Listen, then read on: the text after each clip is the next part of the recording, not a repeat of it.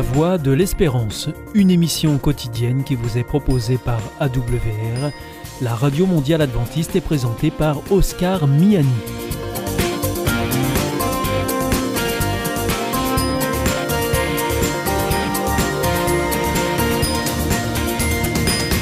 Nous sommes donc euh, ensemble pour les 30 prochaines minutes. Merci de votre fidélité à la voix de l'espérance.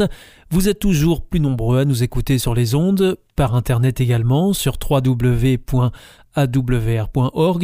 ou aussi grâce à votre téléphone au 01 80 14 44 77 si vous nous appelez depuis la France, ou bien au 0033 1 80 14 44 77 si c'est en dehors de France ou encore si vous nous écoutez depuis les États-Unis, c'est le 1 712 432 9978 et il est important de signaler que ces numéros ne sont absolument pas surtaxés. Pour notre programme de ce dimanche, eh bien, nous vous proposons l'étude de la Bible de la semaine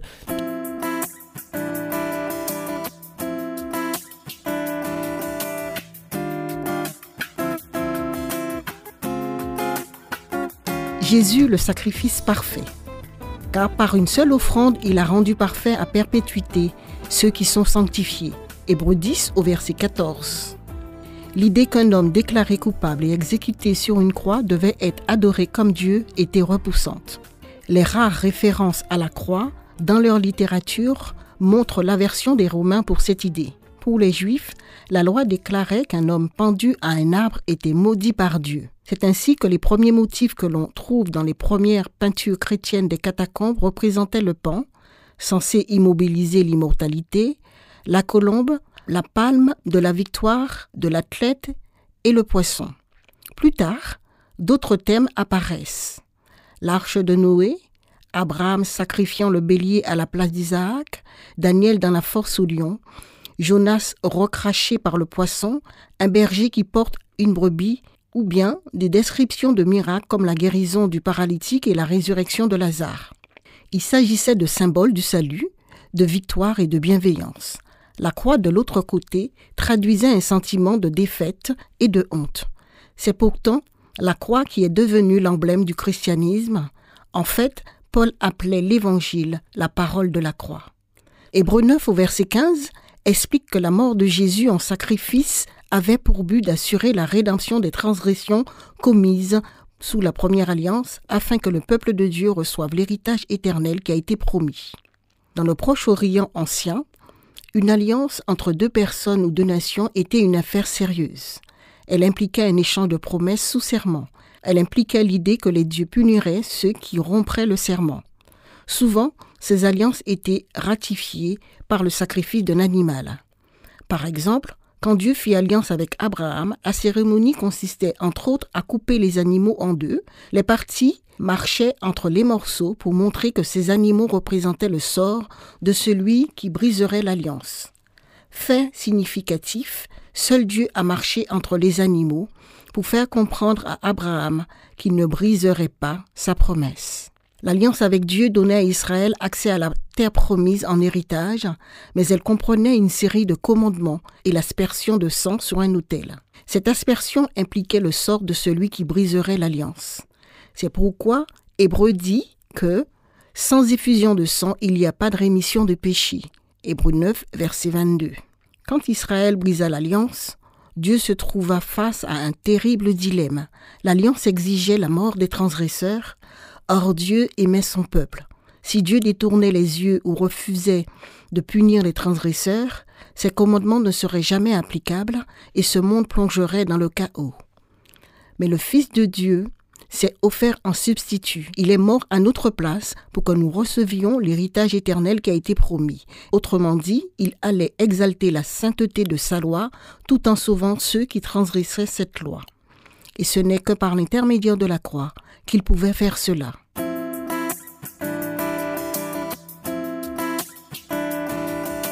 La mort de Jésus assura le pardon ou rémission pour nos péchés.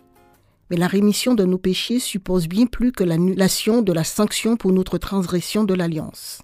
Elle implique d'autres éléments tout aussi importants. C'est pourquoi le système sacrificiel israélite était composé de cinq types de sacrifices différents. Chacun était nécessaire pour exprimer la richesse de la sanctification de la croix de Christ. L'Holocauste, ou sacrifice complet, exigeait que l'animal soit intégralement consumé sous l'autel. Il représentait Jésus dont la vie était consumée pour nous. L'expiation exigeait l'engagement total de Jésus envers nous. Bien que l'égal de Dieu, Jésus s'est dépouillé lui-même, ayant pris la forme de serviteur. L'offrande végétale est un don de gratitude pour la provision de Dieu pour son peuple. Elle représente également Jésus, le pain de vie, par lequel nous avons la vie éternelle.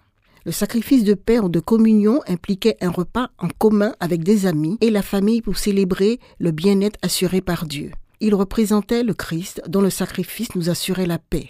Il souligne également que nous devons prendre part au sacrifice de Jésus en mangeant de sa chair et en buvant de son sang. L'offrande pour le péché ou de purification assurait l'expiation des péchés.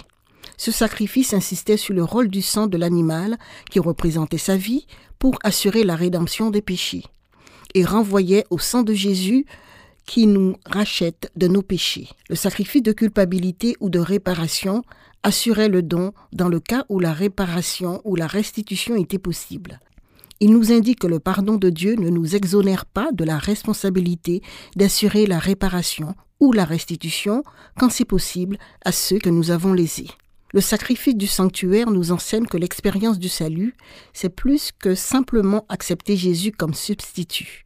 Nous devons également nous nourrir de lui, partager ses bienfaits avec les autres et faire réparation auprès de ceux que nous avons lésés. Les prêtres lévitiques, qui étaient en assez grand nombre, parce que la mort les empêchait de rester en fonction, sont comparés à Jésus qui vit à jamais et qui détient une prêtrise éternelle. Les prêtres lévitiques offraient chaque jour et chaque année des offrandes et des sacrifices qui ne peuvent pas rendre parfait quant à la conscience, celui qui rend le culte. Cependant, le sacrifice que Jésus a offert de son propre corps une fois pour toutes purifie nos consciences et abolit le péché.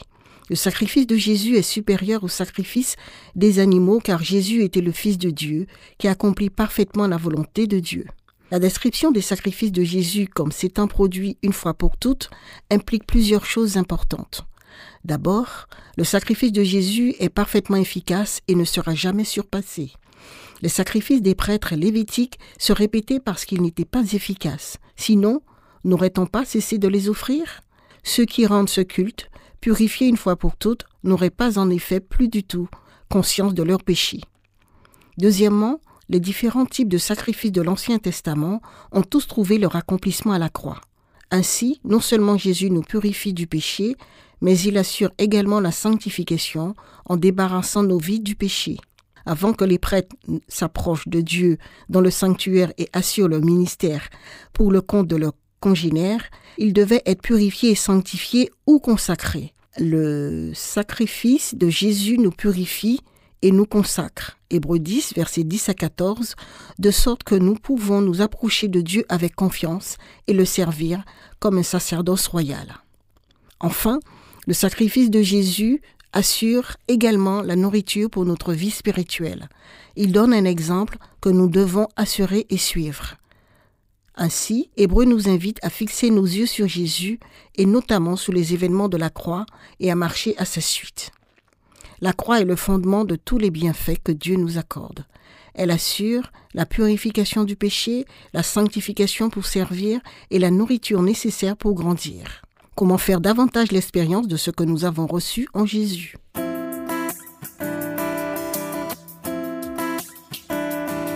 L'idée que le sanctuaire céleste a besoin de purification est logique dans le contexte du sanctuaire dans l'Ancien Testament. Le sanctuaire est un symbole du gouvernement de Dieu et la manière dont Dieu traite le péché de son peuple affecte la perception publique de la justice de son gouvernement. En tant que chef, Dieu est le juge de son peuple et on s'attend à ce qu'il soit équitable, qu'il justifie l'innocent et condamne le coupable. Ainsi, quand Dieu pardonne aux pécheurs, il porte toute la responsabilité judiciaire. Le sanctuaire qui représente le caractère de Dieu et son administration est contaminé. Cela explique pourquoi Dieu porte nos péchés quand il pardonne. Le système des sacrifices dans le sanctuaire israélite illustrait cette idée. Quand quelqu'un recherchait le pardon, il apportait un animal en sacrifice pour son compte, confessait ses péchés en posant les mains sur lui et le tuait. Le sang de l'animal était badigeonné sur les cornes de l'autel ou aspergé devant le voile du temple dans la première pièce. Ainsi le péché était symboliquement transféré au sanctuaire. Dieu prenait le péché du peuple pour les porter lui-même. Dans le système israélite, la purification ou expiation du péché avait lieu en deux phases. Pendant l'année, les pécheurs repentants apportaient des sacrifices au sanctuaire, ceux qui les purifiaient de leurs péchés, mais transféraient le péché au sanctuaire, à Dieu lui-même.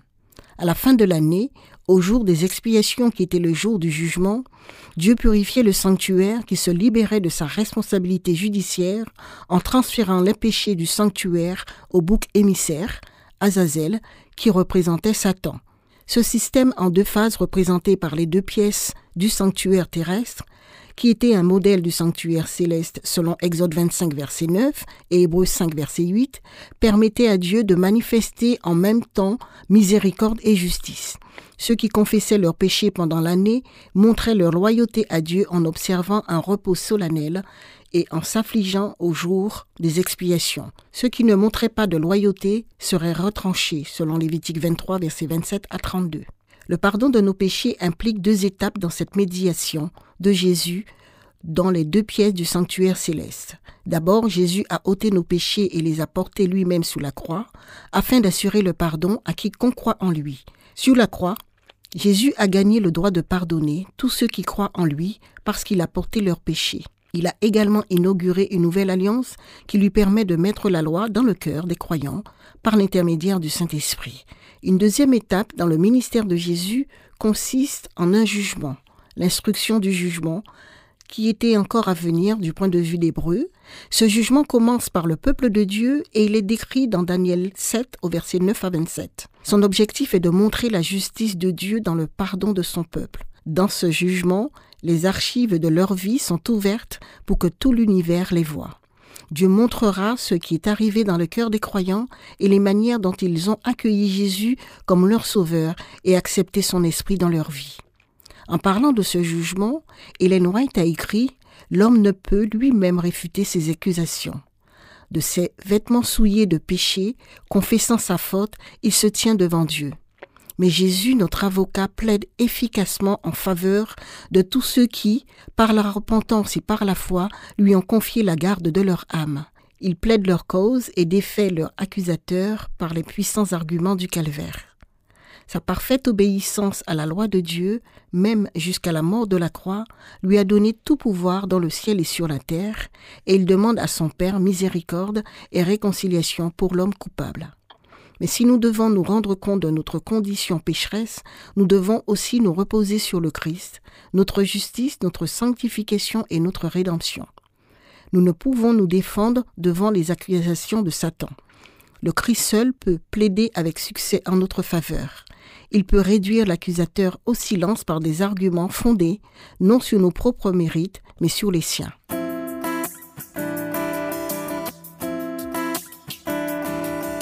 Le professeur Jerry Moscala a expliqué la nature de cette introduction du jugement.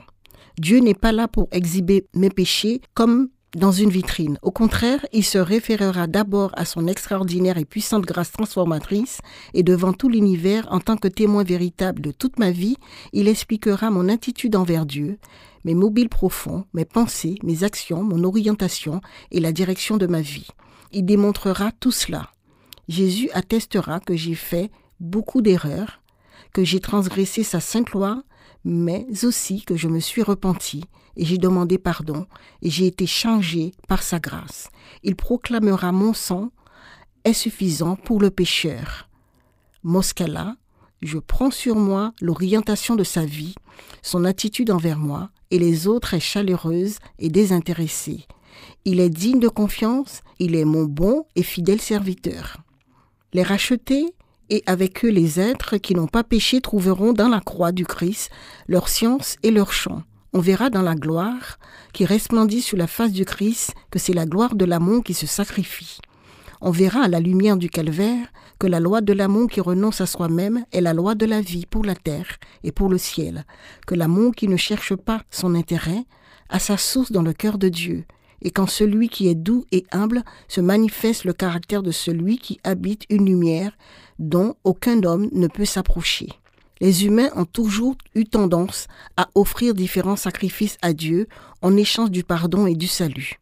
Certains offrent à Dieu des actes de pénitence héroïques, de longs voyages, d'autres offrent une vie de service ou des actes de privation.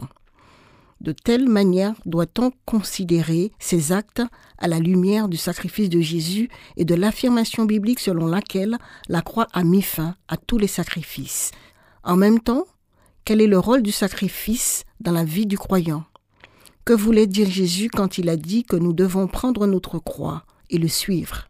Ou l'apôtre Paul quand il a dit que nous devons offrir notre corps en sacrifice vivant, saint et agréé de Dieu?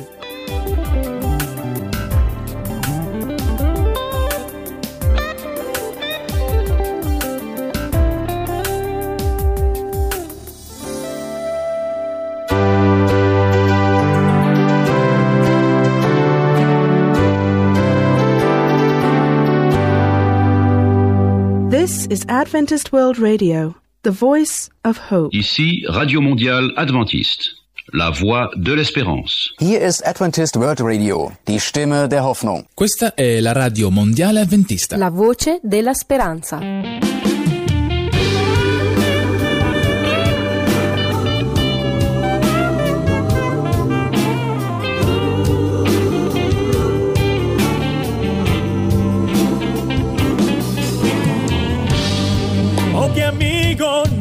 Es Cristo. Él sintió nuestra aflicción y nos manda que llevemos todo a Dios en oración.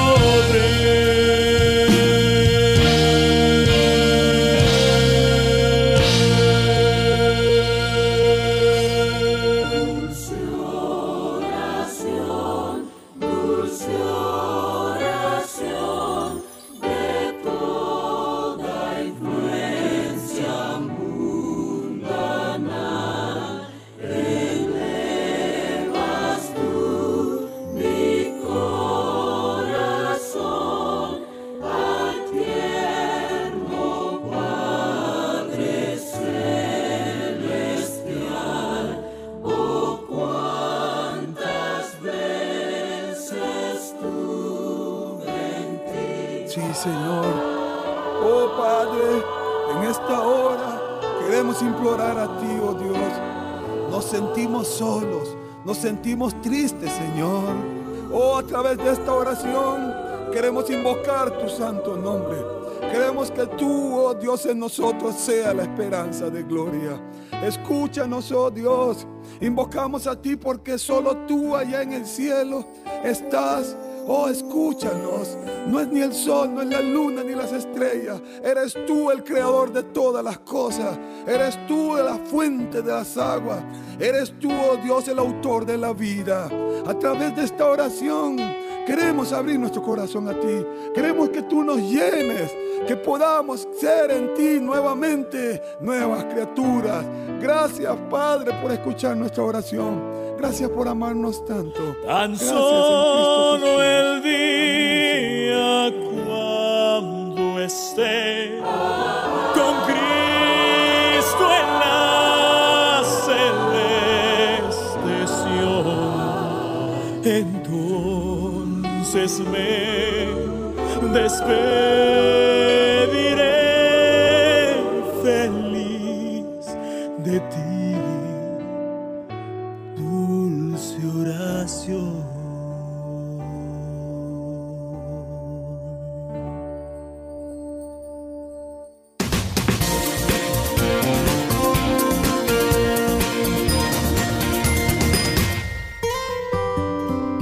Grace Notes, un rendez-vous hebdomadaire proposé par Bill Note et Yves et Sylviane Santi pour la version française.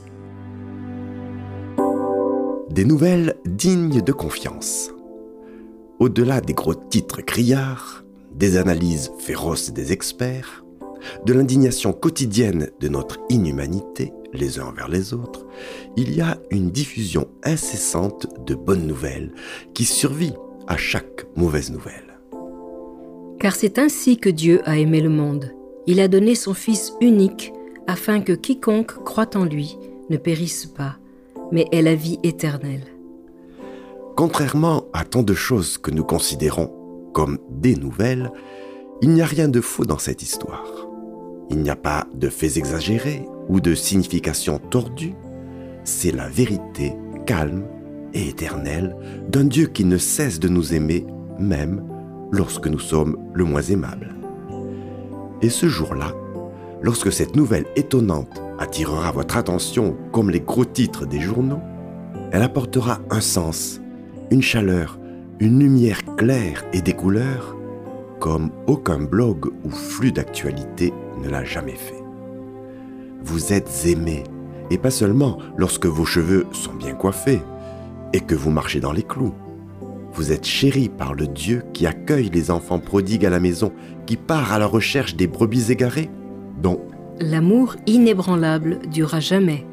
la grâce est la nouvelle dont nous ne pouvons nous passer. Inscrivez-la quelque part sur vos murs aujourd'hui et restez dans la grâce.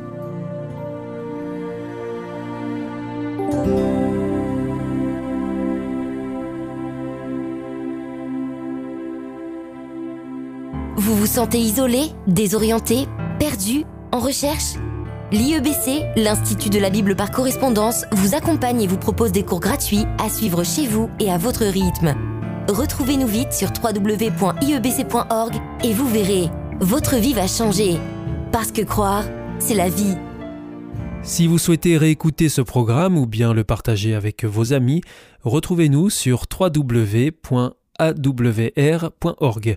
Vous pouvez aussi nous suivre par téléphone. Depuis la France, il vous suffit de composer le 01 80 14 44 77. En dehors de France, vous rajoutez le 0033, puis le 1 80 14 44 77 et depuis les États-Unis, vous composez le 1 712 432 9978. Et pour nos coordonnées postales, eh bien si vous voulez nous contacter, vous nous adressez vos demandes, vos courriers à la Voix de l'Espérance IEBC boîte postale 100 77 193 Damary-Lélis, CEDEX. Notre émission est maintenant terminée. C'était la Radio Mondiale Adventiste, la Voix de l'Espérance. Je vous souhaite à présent une très bonne continuation. Que Dieu vous bénisse. À demain.